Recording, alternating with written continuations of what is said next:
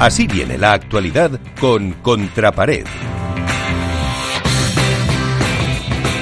A ver, Iván, que seguro que tienes hoy tu libreta, el, cuaderno azul de Aznar, no, pero parecido, con... tengo eh, amarillo, el mío es amarillo, amarillo. le tengo a reventar. Yo no sé si vamos a tardar más en hacer la actualidad que en hacer el debate. Yo creo que ha sido dos semanas muy intensas y lo único, pues bueno, Pues dale. empezar, empezar un poquito por la actualidad de World del Tour, eh, de que se, va, se está celebrando ya el torneo de Alicante, con bajas bastante significativos. Ayer mismo veíamos el anuncio de la baja de Fernando Velasteguín y de Fernando Tello, baja médica. Entendemos, pues todos han dicho que es baja, ellos mismos han dicho que es baja por COVID, por tanto, baja de Vela y Tapia y Tello y Chingoto que no sabemos cómo va a resolver el tema del cuadro el World del Tour. Igual Ceci luego nos puede comentar cómo se resuelve el tema de que un Bayern en octavos de final se resuelva si el, los equipos, el- los jugadores que, ganan octavos pasan directamente a, vamos, 16 pasan directamente a cuartos. Esperemos que nos puedan dar un, un- mira, mira, estoy viendo ahora mismo el cuadro y han desa- ha desaparecido Vela y, y- y Tapia y aparece un Pablo, un Pablo Ruiz contra uno de letra B de previa. O sea, han reorganizado todo el, el cuadro en función de la baja de Velasteguín. Como seguíamos diciendo, bueno, pues vemos que, que con estas bajas y con estas cosas hay que tener mucho ojo a Coelho y Ramírez, que pueden jugar, que jugarán contra un Loser, entendemos, y que están a manos de venderse en sus ansiados, cua- en sus ansiados cuartos de final. Eh, ha habido muchos cambios de parejas. Tenemos a Diestro y Pincho Fernández, a Javier Martínez y Javi Garrido, a Adrián Blanco y Peter Alonso, a Diego Ramos y Víctor Fernández, a Javier Valdés y Fede Quiles. Eh, la baja en chicas de Victoria Iglesias por COVID y también de, de John Sanz.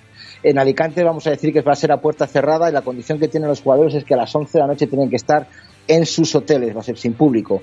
Eh, también eh, nos hemos enterado del cambio del máster de final del World Padel Tour. En un principio iba a ser en Barcelona, ahora va a ser en Menorca. Y según la nota oficial de World Padel Tour será el segundo torneo con público en 2020.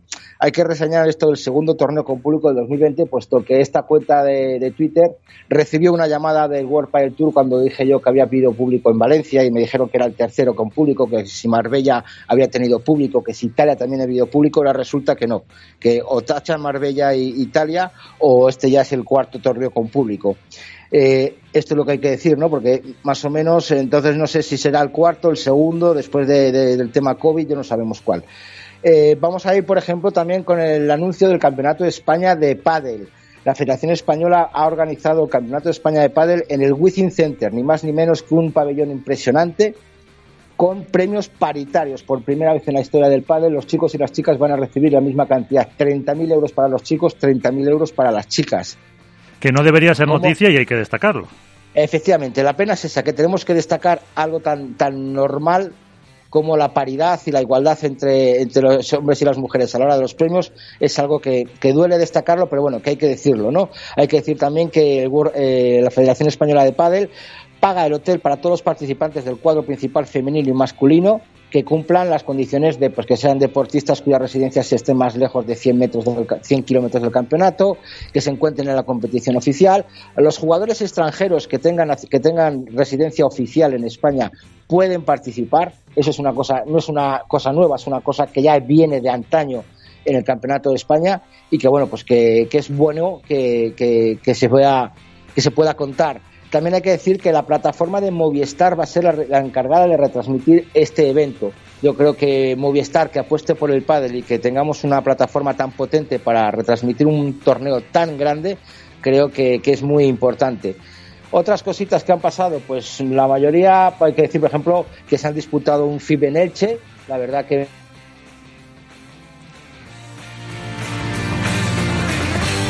la Federación Valenciana, la retransmisión de las federaciones del Impulso de Canarias, del Absoluto de Valencia, todo apoyado por la FEP en las redes sociales es bastante bueno. Yo creo que ha habido un cambio en las redes sociales de la Federación Española de Pádel muy significativo, en el cual hay una interacción con los aficionados que antes no había, y eso es de agradecer por parte de la Federación o del nuevo Community Manager de la Federación.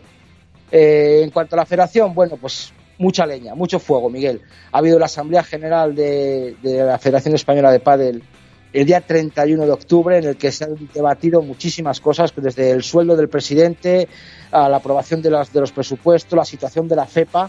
El sueldo del presidente ha sido aprobado absolutamente con mayoría absoluta, vamos, valga la redundancia, solo un voto ha tenido en contra. Eh, se han aprobado los presupuestos del 2019 y la situación de la FEPA eh, hoy mismo ha sacado una nota la Federación Española de Padel en el que se pronunciaba que con una mayoría absoluta de un 75% de la Asamblea ha decidido salirse de la FEPA. ¿Qué significa esto? Pues significa, Miguel, algo muy gordo y muy importante, que la, la FEPA ha estado pagando 7.100 euros a la Federación Europea de Padel por la cuota de participación, que se han gastado entre 20 y 30.000 euros en los campeonatos de Europa falsos de Portugal y de Bilbao de veteranos, y los cuales eh, llegó a un acuerdo con los jugadores para pagarles 20.000 euros por participar en esos campeonatos. Ahora resulta que el Consejo Superior de Deportes, que no reconoce la FEPA, tampoco da esas subvenciones. Por tanto, la Federación Española tiene que arrastrar o arrastra o tiene que negociar con los jugadores la forma de liquidar esos 20.000 euros prometidos por eh, Garbisu. Hay que recordar que el Consejo Superior de Deporte ayuda a los jugadores DAN de alto rendimiento a pagar autónomos al año si cumplen unos requisitos de torneos europeos, mundiales y que bueno pues que había una parte de una partida de 3 millones de euros y que solo se han gastado 22.000.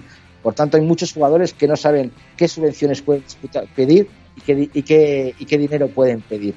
Eh, yo creo que bueno, el error ha sido de que Garbisu prometió a los jugadores 20.000 euros, que el CSD no se los, no se que dijo que el CSD se los iba a conceder, al final no se lo van a conceder y ahora se encuentran en la tesitura de cómo van a pagar ese dinero.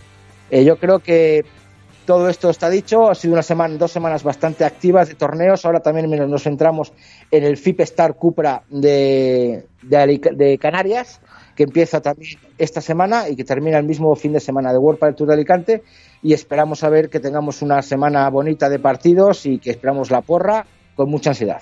Eh, pues eh, habrá que habrá que prepararla ahora. Voy a empezar a apuntar los nombres, así que así viene la actualidad, como siempre, con Contrapared.